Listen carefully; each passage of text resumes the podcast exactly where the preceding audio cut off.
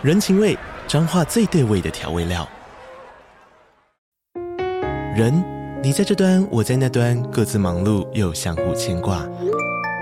情，街角的吵杂声传递温暖与思念。味，是从每一个转角飘出的乡愁。这里是彰化县政府 Podcast 节目《彰化早咖》，我是主持人内克。从彰化大小事各具特色到旅游攻略，透过轻松有趣的访谈，带着大家走进最在地的早咖。准备好了吗？彰化的故事，我们说给你听。以上为彰化县政府广告。刚好你点进来听，刚好我想说点什么。大家好，欢迎收听《刚好遇见你》。我是赖芳玉，每集我将为您带来轻松、舒心跟专业的多元角度，我们一起来聊天吧。最近有一个事件，可能让很多人都处在一个震惊啊、悲伤。我应该这样讲，很多的创伤议题都被最近四月二号泰鲁格号呢疑似工程车翻落，导致泰鲁格号撞击。那引起很多的死伤，尤其有高达五十人的死亡。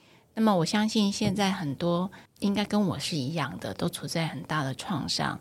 那个创伤议题是，你知道，我们都明白了一件事，就是死亡是每一个人必经的一条路。那只是说，在走到死亡这个终点的时候，到底是怎么样一个状态会是我们想象中最好的状态啊？我记得那时候我在听圣严法师，他在讨论说，为什么老是有人说好死坏死，死亡就是死亡，为什么要去分好死跟坏死？好像是他如果是意外死亡，他就是一个不好的死亡，所以他觉得死亡不应该有一些太多标签的。那时候我记得我在听这段的时候啊，我在想，对，确实是如此。那在这次的新闻当中，我最感受到比较深刻的是，有一个医生到了现场，告诉这些家属，他说：“我可不可以告诉你？”其实那个死亡就是一秒间的事情，他可能没有痛苦的。那么我这么说会不会安慰到你们？那这句话确实安慰到很多的家属，因为对于自己的至亲在死亡的车子上面经历这么大的剧痛，这件事情很难忍受的哦。当然了，我怎么要想要聊到这里，就是因为今天我们邀请的是宗教人文及生死学的 Eric，他其实常常在处理临终前的一个服务啊，就是心理上的一个辅导。那么我相信，在面对这么一个重大事件的时候，Eric 他有很多他自己的体验。尤其这是一个集体的创伤，我不知道 Eric 你怎么看这件事情？我相信很多人都其实蛮哀伤的。这个事件不管你从哪个角度去看它，我相信都是一些蛮哀伤的事情。很多人就说，很像有一句话说“天地不仁，以万物为刍狗”，就说好像这些人有的还这么小，那有的人刚新婚，何以会面临到这么巨大的分离事情？这样。其实我们在人的线性逻辑里面，其实真的没有办法理解它为什么要这样子去发生。对，是那这是我们人只要要求一个意涵或一个解释，或者是一个线性的逻辑。那事实上，它这个整个事件为什么会发生，其实是一个网状呢？它的时间序也不一定是线性的，在很多的层次上面，跟很多面向上面，其实真的很难去说为什么它线性的会发生这样的事情。整个媒体，其实你后来会发现说，说我一个日本朋友，因为他是台湾人，那他就说他真的一直在台湾的媒体在等着人在这一波之后有没有一点理性的报道出来，但却发现那些都一直都是在煽动情感跟，跟对一直在讲。当你看到那个背景的配乐。对，到这次去救着这个货车司机这样子，在这个事件里面，其实媒体报道还是非常的事先。没错，没错，是，确实，我就觉得，嗯，呃，我我当然可以理解这个所谓媒体有讨论到知的权利，可是，在重大灾害事件当中啊，呃，日本媒体在报道他们自己的大地震啊，或者是一些我们，嗯，看到的一个灾难新闻的时候。你其实会看到一些比较庄严的过程，也就是对于这些往生者，然后对于这个事件，我们带着尊敬，对着这个上天的敬意吧，不知道怎么去形容那种感觉。第二个会看到的是，有些人出来抚慰人心。那时候我还记得我在脸书上贴了一张照片，那是一位僧者，他在呃那个灾难现场的时候，不断的不知道记得他是颂钵还是持咒。不管你任何的宗教，但是你会看到那个祈福的过程，是让你如此的感受到爱跟感恩哦。也就是说，在这么悲伤的事件当中，是有人正在抚慰他们，回到一个比较平静的一个灵魂。也就是说，我们遇到一个重大事件的时候，我们有很多的震惊，有很多的愤怒。那当然，我在想，更多人说，为什么是我？为什么不是他？为什么会是我们发生的这件事？就是那个不理解当中，我们带来很多的愤怒，所以我们总是要找到一个答案哦。那个当然找到答案是我们呃人是可以做的事情。可是我们回到那个创伤的议题的时候，我们还可以做什么？如果今天你是媒体，那么我也很期待你们能够多一点同理心哦。如果那么接近这个事件的人哈，尤其最接近事件的家属或者是他的亲友。如果看到这个一则一则的悲伤的故事，其实带来是二度的创伤。那对于可能台湾同样这块土地的所有的人，看到这样的新闻，也会带来一些替代性创伤哦。所以，如何带来一些比较温暖、跟爱、跟感恩，抚慰这些已经受到了一个意外死亡而分离的一个情境的人，有一点点的一些温度，我觉得会比较是我期待的。所以我们常在听说报道这个“岛”这个字，其实是有一个它的“道”，而且要分寸，一个“道”一个“村”。你会真的知道说，如果在这些媒体里面，他们如果真的报道一些，包含是让这件事件去给出某种意义的时候，对很多在看的人，包含可能不是。事件本身的家属，包括我们这些有替代性创伤的这些人，可能真的都会透过这些媒体的一些比较正面的讯息，获得一些疗愈的感觉。是讲到替代性创伤，其实啊，我记得在前一集跟 Eric 在讨论到，其实他有一个经验，就是二零零九年的八八风灾，也就是小林村整个灭村哈。我我提到了一个重大灾害事件，那么好像 Eric 也曾经去经历过这样的一个集体创伤下的一些记忆。或者是什么？就是说这个过程中，其实我记得很蛮多朋友问我说，就是上次有一个故事没有讲这样子。这个事情其实很好玩。二零零九年是当时我们还有去整个岐山去，就是把他们那些一些冲刷的一些东西去清掉，那甚至有去盖那些组合屋啊这些过程。但是，一路到后来到前几年的时候，因为去追溯自己的祖源。那才发现自己其实是小林村的后代。所以你那时候是因为那个事件，所以你刚好去做一些协助。是。所以有一些什么事发生，让你记忆那么深刻吗？其实是这样，就是说，我记得我们上次谈到萨满病的那个过程，然后我记得我们在讲的是说，有些事情其实你真的很难去解释为什么。那那个事情何以会成为一个网状的方式呈现，对一个人的眼前是给出明明白白的一一个意涵。那我那个时候去追到自己的祖先的很多的回溯到那种日据时代那种一百七十几年前都还是手写的时候的祖先的资料一路下来，那我们的祖先全部都是平埔族，嗯哼，那就是说大乌龙族，是啊，对，就是希拉雅族的一个分支，这个大乌龙族这样。那个时候，我说之前阿美族的那个公主，不是后来有去找一个呃师姐去协助她处理吗？是的。那因为我说那段时间，其实我常常经验到自己有一种颠沛流离感.或者是有家回不了的感觉。那我一直会尝试想要去解。那你说我们用很多心理学方法、家族排列什么，该用都用了。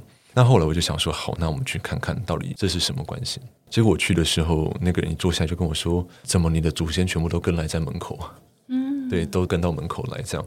那我说是哪一边？他说好像是比较是信兰的这边的过来。我说那祖先有没有想要说什么呢？他就闭上眼睛，他就模仿了一段。他说八豆腰，我明给他躺下，就很微弱，就讲说肚子饿没东西吃。然后那段时间就觉得听了会心里蛮酸的，就是说，其实，在我的生活中，我真的知道为什么他会这么讲，而且他在传递什么意思。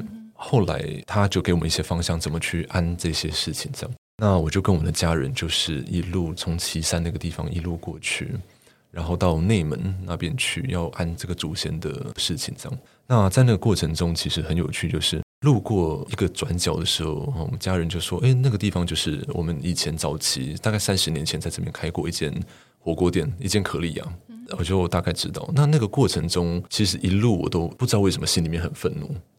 对，一路都非常非常愤怒，就是呃，很像感觉好像快要在路上跟人家起冲突那种感觉。那终于到了那个地方，就是一间蛮庄严的一个寺庙的地方的时候，突然家人就说：“哎，这个地方似曾相识，就是有一点 deja vu 的那种感觉，就是好像仿佛梦过这一段。”嗯哼。哦，我还记得我们在那个之前的要去把很多祖先的资料写上去嘛，那个真的很很奇怪，就是我那一封讯息大概传了七次、六次、七次，就是没有办法，对方收不到就收不到。那他一直写讯息说：“哎，蓝先生，我们事情快要开始了，那怎么资讯还没有收到？这样是，所以就过程中就很多这些颠颠簸簸的事情。那后来这个法会开始，就看很庄重，他们把呃所有祖先的名字都写上去了，就专门为这件事情做了一个祈福。这样是。那后来在过程中的时候，我们就听着这些法师在哦一个佛教的一些在在诵一些经文的时候，我突然跟我妈说：‘哎，看前面这样。’我就指着前面的椅子。”然后我就跟我妈就说：“你看，这就是我在跟你说的共识性。前面的椅子就是当时三十年前可利亚的椅子，那个地方方圆百里大概就只有这么一间可利亚了。我们家开过的火锅店的椅子就在那个地方。嗯，anyway，整个就处理完之后，就是找了一个位置。他说：‘呃，你们可以找一个位置，就是把那个祖先的牌子放上去。’我们就找找找，就 OK，有一个位置，我就跟家人一起看到，就觉得差不多是那个地方。嗯哼，那我们就上香，然后把祖先奉上去之后，他就给我们一人一支香，说：“呃，有没有什么话想跟祖先说？”但心里面就说：“其实真的是子孙不孝，那到这么晚才来意识到这件事情的重要性。”那个时候我还记得，那个师姐曾经跟我说：“我说为什么找上我？”他说：“这么几百年下来，只有一个人后代把他们事情翻出来看。”所以当然会跟着过来这样。那后来我们奉上去之后，我妈妈在尝试再去找那块牌子的时候，就突然吓到，在那一排上面有三家姓蓝的，然后旁边还有两家姓廖的，就是我阿妈那边的。是。那你想在内门那个小地方，然后一百七十年前姓蓝的大概就都是家人了吧？是是是。然后我们就就很奇怪，就到处去看，就诶没有啊，姓蓝的就真的就是在那边，蓝蓝蓝廖廖。但听众朋友不知道，Eric 他其实就是姓蓝，所以他在讲他姓蓝，所以有人可能比较不知道。所以那时候就找到了这个很特别的，是呃，这是门牌还是呃的一个对，等于是一个牌位这样子，是一个牌位。是那找到之后呢？那后来我们回到家之后，真的感觉真的只能很说很很难形容给别人听，就是你开始经验到人跟人之间的感觉是比较能够感受得到人的流动。那你看你的这个家的时候，看很多家具的时候，你不会再觉得它只是一个物品。嗯，你开始比较知道说，哦，有一个根的感觉。了解。那像这种东西你，你你跟别人讲，其实别人没有办法理解那是。但是你感受到它，因为我们是就二三十年间都没有家的感觉。哦，是，所以我们家人也常常说，哎，觉得很遗憾，就说一家人大家都很努力想要去爱彼此，但是怎么样，就好像大家聚不了在一起。因为这个事件，我其实也回头去了解说，哦，原来大武龙族就是当时的交八年事件。那交八年事件其实是台湾比所谓我们比较知道赛德克巴莱的那个事件史上是更多的。那赛德克巴莱其实是很壮烈。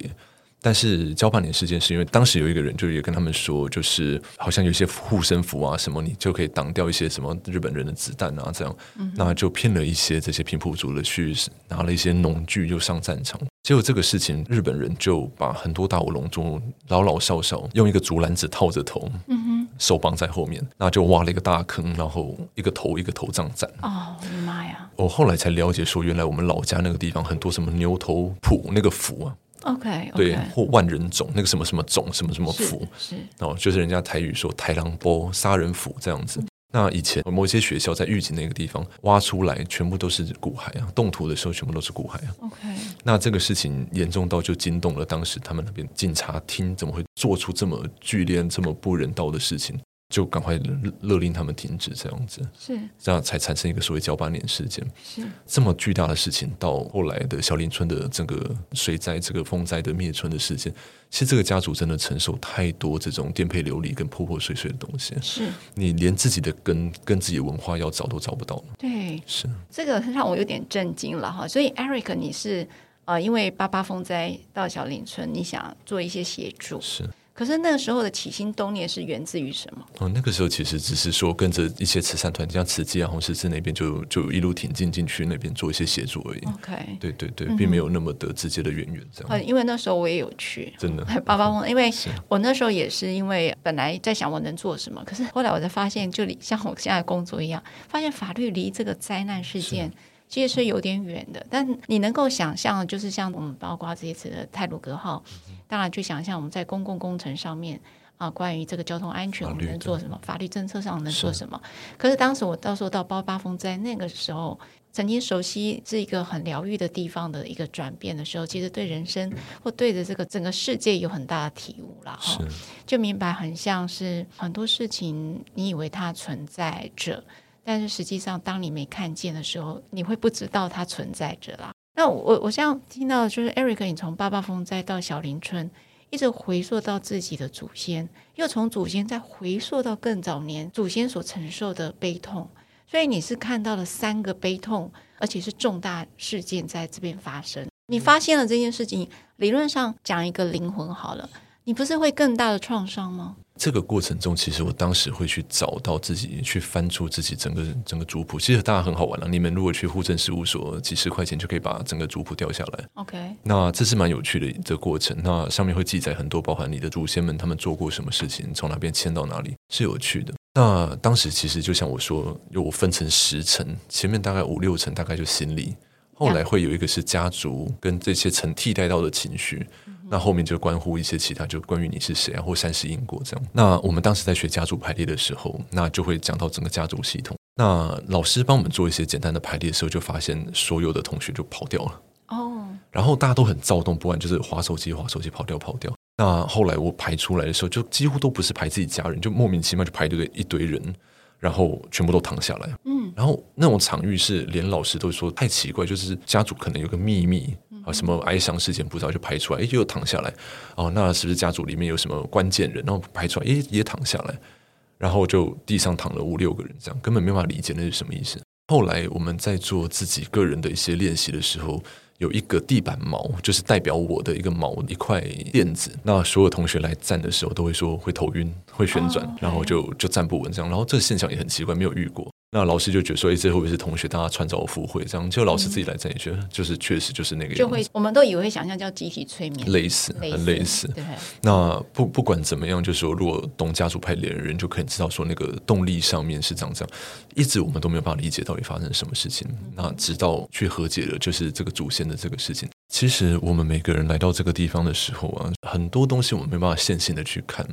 比如说，有些人来的时候是因为一些任务协定的一个机会。那你可能投身到这个家族的时候，你就必须帮那个人走一段路。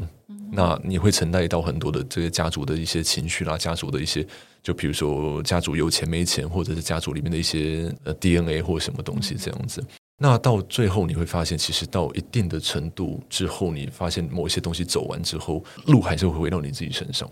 对，你还是会回到自己的自己是谁，何去何从，自己要怎么成长？那我是谁？我要怎么为自己负责？上面对，所以这个事情其实真的很难去用线性讲说。我这样听完之后，有一个可能就是，你你知道，所有人的创伤是希望被看见的，去理解了我的创伤。哈，就是说我无论我现在带着什么样的创伤，但是我第一个是自己的觉察，我真很难过，但是我需要被看见。那我不知道 Eric 呃，这个寻根之旅的过程。是不是有一些悲伤的过往被看见了？那么你代替他们走了这条路，也让他在这里头找到了一个安息的方法。是这个过程中，其实会这样讲，很多事情只要你踏出去尝试去做一些事情的过程本身，疗愈就启动了。Uh huh. 就包含说，可能因为我们假设某一个夫妻之间，他们可能不和。那光是他们要一起坐很远的车去到一个地方，跨县市去找某一个人去处理某些事情的时候，光是一起做这个事情的决定，很多疗愈过程就启动了。是对，好，就是我刚刚在讲泰鲁哥号，我们明白了很多的亲人是来不及说再见的啊，那个本来是一个重逢或者是一个旅游的一个开始，但是没有想到下一秒钟，其实看到新闻应该就是一分钟的时间而已。啊，就天人永隔的一个过程哈，就是造成了这样的一个事件。那么，我们经常对于就是肉体的死者，大家去想象这个啊，这是我的理解。我们希望他安息，可是从来没有人告诉过我什么叫做安息。就好比 Eric 他在寻根的过程，去讨论到如何让你的祖灵是安息的。我们也很希望在这样的一个意外事件当中，我也希望死者安息，然后生者安心。我觉得那个“安”这个字，在这个事件当中，我们一直想要找到那个稳定的方法。那我不知道，Eric，你会觉得那个安息会是什么？那个安心又会是什么？其实我觉得在这里，我自己直觉的感觉了。我说真的很难找到一句话或者是一个方法去安抚所有人的状态。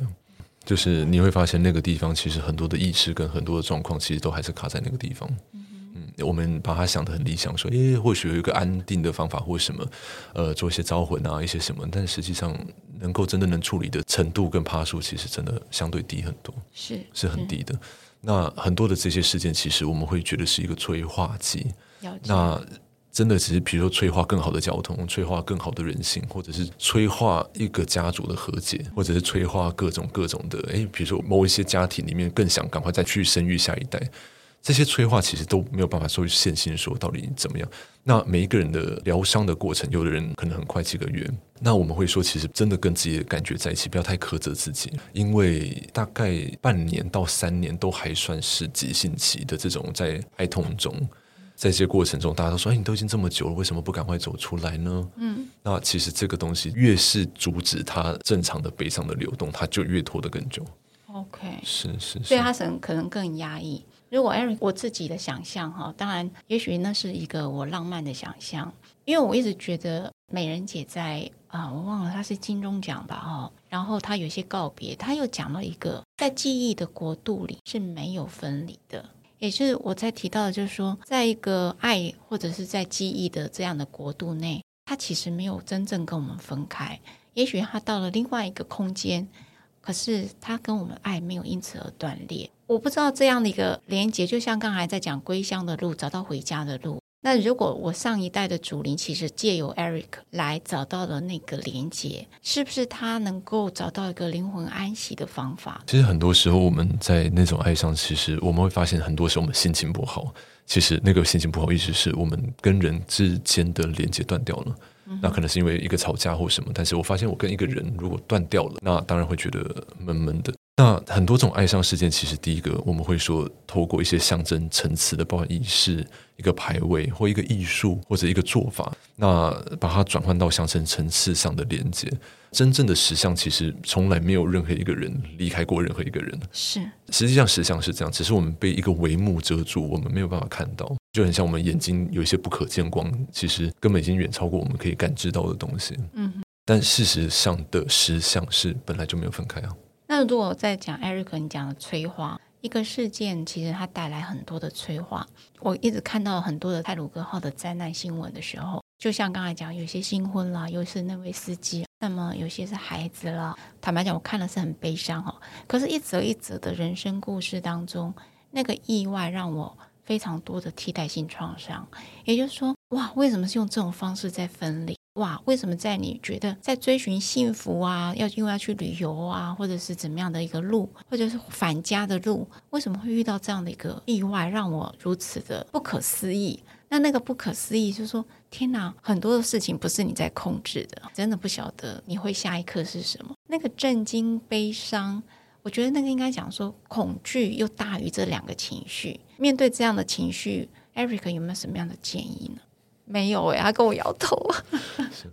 其实真的会说，在那个过程中，那条路其实真的很漫长。我应该这样说，那疗愈的过程其实真的很漫长。但是一开始发生到整个开始走的时候，其实这整个历程就开始了。那我觉得现在会觉得讲的模模糊糊的原因是说，尤其是集体的死亡事件的时候，里面有太多太多的协定跟协议，是我们真的没有办法用人的大脑去理解的事情。那我当然明白，在人的层次的这种哀伤是真的非常难去和解或去平息的。那真的每一个人都有自己的时区。那每个人自己的时区，其实那条路的过程，它的重点就在那个过程，而不是把它走完。是对那个过程中，你会发现，你会因为这样认识更多的人，你会因为这样子有更多的体悟，或你会因为这样子，你会避免掉更多你可能真的不需要走的一些路。所以，呃，我们只能用时间来等待吗？它既然是一个过程，那是不是我们意味着我们就要用时间？但实际上，Eric 的漂泊感、找不到家的感觉，其实历经是几十年，他才发现，不断的要去探索，回到原点。那当然，你探索到，可是我记得有一个，上次 Eric 有在提到，很多人的转世是因为你不曾经历过，而不知道他曾经在好几代以前吧，他有灵魂曾经经历过什么样的一个灾难事件。而人类呢，他其实已经呃历经非常多的经验，就是灾难的事件，包括战争啊、天灾啦、人祸啦哦。那么一直转世到这个世代，所以其实很多人都会带着这样的一个情绪记忆来到这个世代的。那么有有时候我们在一个催化事件哈，就用 Eric 刚才说的，我们可能就会很快就连接到了，也许是这一世，也许是上一世，也许是对未来的恐惧，我们连接到很多很多的事情，有时候是很难喘息的。如果在一个心理学上的哀伤的，我们一定常听过，在就是那种哀悼或者是悲伤的五阶段嘛，那一开始一定就是否认啊、愤怒啊、讨价还价这些都会出现。但到最后，你会发现有一个 moment，你真的开始接受说，诶，这个东西是已经回不来的事情的时候，你会发现你自己这个人已经跟过去的自己已经是完全不一样的。所以很多人在那个爱上之后的那种哭，家人都没了，我回到自己一个人，连我的名字可能都不太再有意义啊，对，也不会有再有人叫我这些名字了嘛。那这个时候，其实我们会说，那个意涵上就像是第二次的生命。那这个第二次生命的时候，你要怎么过？你要怎么去定义它？其实当然都还会跟这个事件有关系。那每一个人心中如何去产生这个意义的过程，其实我们会说，那真的是一个奥秘。那真的是一个在留白里面的一个奥秘。那个真的没有办法被人去说你要做些什么，然后就产生什么东西。我觉得他很难、很困难回答的原因在这里。但是我觉得有一些书，包含你说像你刚提到那个圣严法师。他在美好的晚年那本书里面，其实看了真的很感动。就是那本书真的很很动容，就是说看到一个一个长者如何就是在面对死亡之洒脱到那种程度。对，到最后他说就是哎，差不多他就轻轻一个侧身就走了。对，就这样子。然后甚至他在那个过程中，让医生跟他说他的肾脏可能只剩一颗可以用。他说一颗够用吗？他说够了。他说哦，那就好了。他就继续出去开他的课，讲经说法这样子。那其实这个洒脱。我得说，那个真的，每一个人在自己本身包含根气跟自己的，你到底平常功夫怎么样？你有没有在面对你自己？考验就在那个时候啊。没错，是包含是我们自己怎么去去看待这些事情。其实，或者是亡者这些人，真的就是在考验这些事情。嗯，是，所以对啊，我说这个面向真的是非常非常多。嗯哼，对。那如如果大家真的对这种死亡事件，其实或死亡真的有好奇的话。在我们台湾有一本书，其实真的翻得非常的好。那那也是余德辉老师到到最后，他在身体比较不舒服的时候，他其实就常常就是抱着那本书一直在看。他其实会觉得那本书其实，呃，能够看到这本书人真的很幸福了，应该这样说。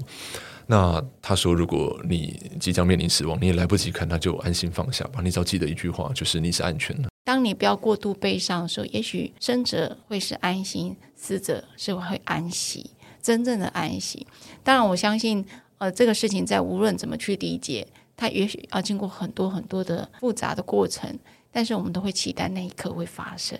那最后呢，我们想要问 Eric 一些事情哈，因为上一次啊、呃，你有讲到动物哈，力量动物，力量动物嘛哈，然后我们的听众朋友呢，就真的去做了这个事情。啊、呃，那我们在最后的这个时间，是不是你也可以回复他？他的问题啊，听众朋友是有提到说，他可能感觉到陆陆续续都会再找到几个动物，呃，也都蛮有感觉的这样子。那要知道说，在找这些事情的时候，大脑会有一些误区，那个感觉其实会是更直觉，而且通常不是你想象的那个。就是你觉得，因为我，比如假设我很可爱，我可能是兔子，那通常都不是。那有一些萨满的过程中，敲萨满鼓，然后下到下部世界，回来之后带了一大堆动物，就是 你想得到的动物都带回来，这样。那这个好像也是把它带上这样。那力量动物其实不会只有一个，嗯，但也不会多到那种程度。而且力量动物其实会跟着会换呢，会换着换着。但你会发现，你最核心的其实就大还还是一个最核心能够代表你的、嗯、的那个就是了。嗯哼，到底怎么确认呢？我只能跟你说，那个真的是眼前的明白。OK，对，那个真的是眼前明白。就是说，这些这些逻辑，它没有办法被你说，诶，那我找东西来验证这件事情。是对。回到那句荣格说，就是你不要忘记，你的幻想其实是你大脑的一部分。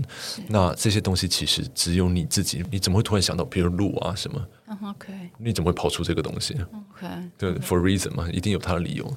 那只要这件事情在那个当下对你有给出意涵，它的它的作用就是这样子。那 Eric，我可以问你，你是什么动物吗？嗯、是乌鸦。你是乌鸦？是。那你的意涵是什么？乌鸦是呃吉祥物吗？呃、乌鸦叫做它从虚空一个 void 里面捞出把讯息带回来的人。就接在那个讯，就是虚空跟实体界中间的那个。所以你是传递者？我不确定，你不确定，但是你是乌鸦。是我的我的力量动物是乌鸦，然后它很爱恶作剧哦，那很爱恶作剧，然后他宁可在动物界当王，他也不要在人间被当做一只就是小动物这样子，当一只麻雀，当一只麻雀，或者叽叽喳喳而已。是。那他因为乌鸦很聪明，你会发现他眼睛就是好像都一直在很高的制高点，在把东西看清楚。哦，对，所以你很确定你的核心动物是乌鸦？是，没错。OK，那我们最后如果说在今天提到的一个意外事件，你有没有什么一句话带给所有听众朋友？不要忘记，你们在这些过程里面都还是有力量的。是，那有的时候集体的这种大的事件，比如说到一个学校去放炸弹那种很巨大的事情，有的时候就是比较负面的存有，其实要造成一些恐慌。嗯，这个会让我想到一个小小的事情，就是说，呃，曾经有一个心理学的实验，就是说让一般的人看一些恐怖跟屠杀的画面，不舒服的画面。那他们可能那些那种战跟逃的那些反应，就创伤反应就很重。但是让一些就是可能像一些喇嘛或一些高僧他们去看的话，他们脑部是直接那个同理心、慈悲，整个就整个都在作用。哦，就类似可能前额叶或同理的这些部分，整个就就整个就作用起来。那这个东西就是说，真的考验着我们，当判断到一个看到一个讯息的时候，你何以需要去共振那些恐惧、害怕讯息？记得我们原本说的。恐惧后面都有控制，对。那但是你遇到这种事情的时候，就是不要忘记，其实回到光跟回到爱里面，就是把这些真正有光跟爱跟支持的力量，就是再回到那个地方去，去支持这些事情。嗯，那这是唯一在这种我们说正邪大战中间不会被拉拉走的一个方法。谢谢 Eric，我觉得最后一段太精彩了，谢谢你，拜拜，谢谢，拜拜。如果你喜欢我分享的内容，欢迎订阅。想请我喝杯咖啡，欢迎打赏，我们会全数捐给儿少全新会。如果你想要更了解儿少全新会，在每集详细内容都会有介绍。大家下次刚好遇见时，我们再来聊天喽，拜拜。